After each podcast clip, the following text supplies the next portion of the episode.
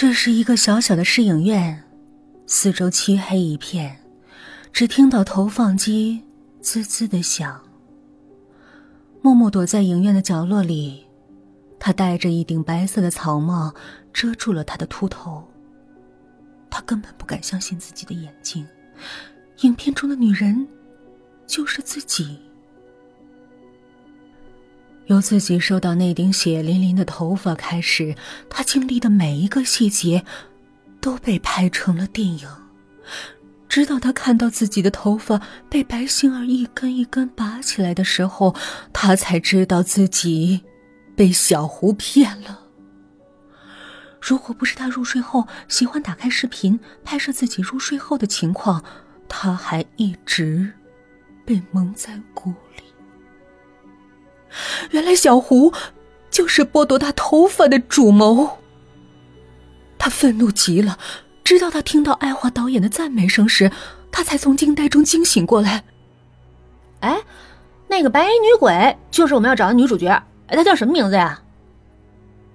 爱华导演的新戏是一部惊悚片，此片的主角都是国内外一线明星。爱华此次前来是为了寻找能演活故事中的诡异角而来的，可他想不到的是，在试影片中竟然看到了一个活生生的鬼。小胡带着一个白衣女人出现在爱华面前，女人的脸苍白极了，但她的那头乌黑的长发在黑暗中却散发出星星点点的。光芒，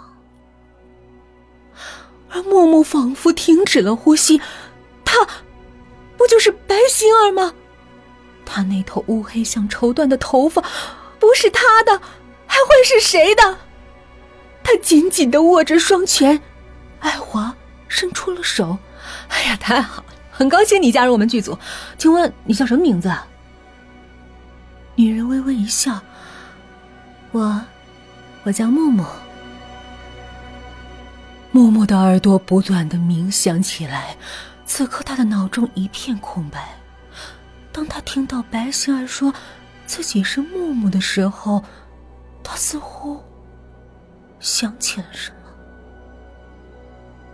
他跌跌撞撞的离开了摄影室，他想起来了，他一切都想起来了。他不是木木，他是白星儿。站在洗手间，看着自己光秃秃的头顶。他想起了一切。白星儿是患了一种可怕的病——无毛症。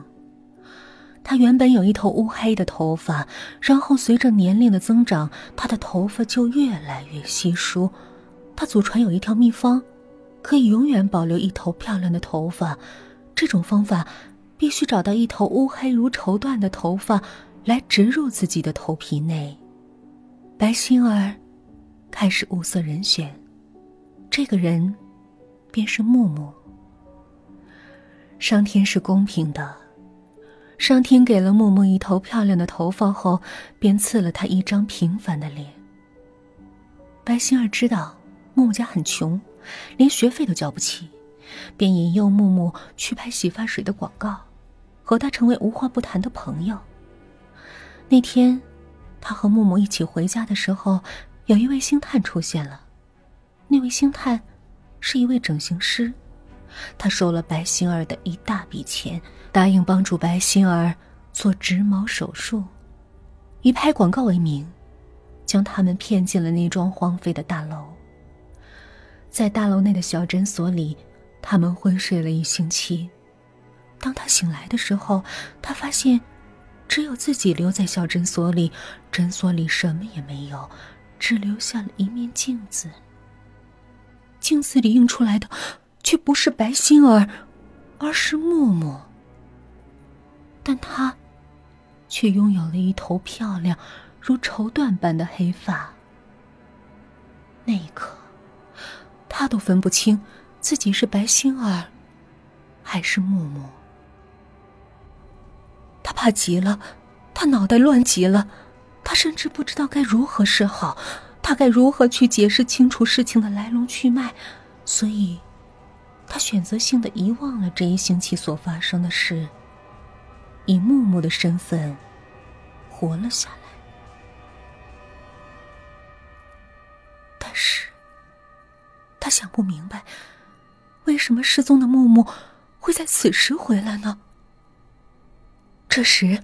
背后传来了一阵咚咚的高跟鞋的响声，洗手间的灯突然灭了，一阵阴凉的气息将整个洗手间都包围着。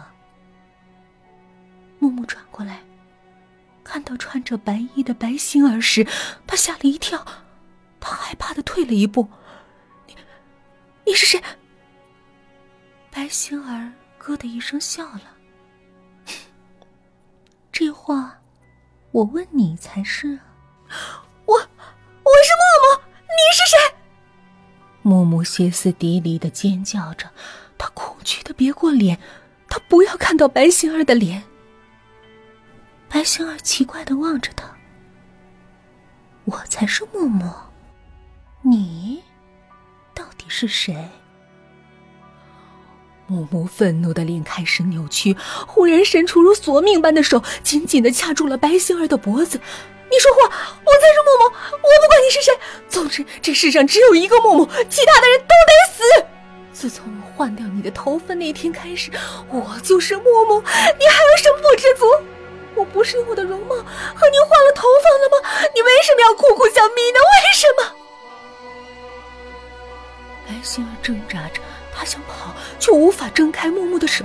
他已经无法呼吸了，他的意识越来越模糊。木木完全失去了理智。他从帽子里掏出了早已准备好的刀子，狠狠的插进了白星儿的心脏。洗手间的门突然被人推开，小胡惊叫一声：“不要！”但一切都晚了。白星儿已经瘫在了地上，血。涌泉般的流了出来，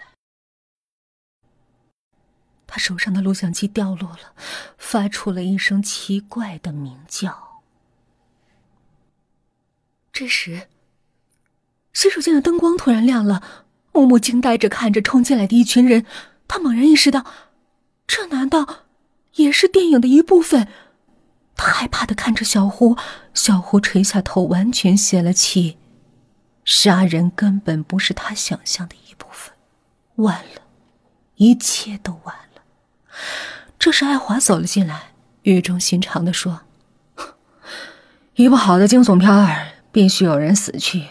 木木小姐，你的表演很精彩，可惜我们不需要个杀人犯，你还是去自首吧。”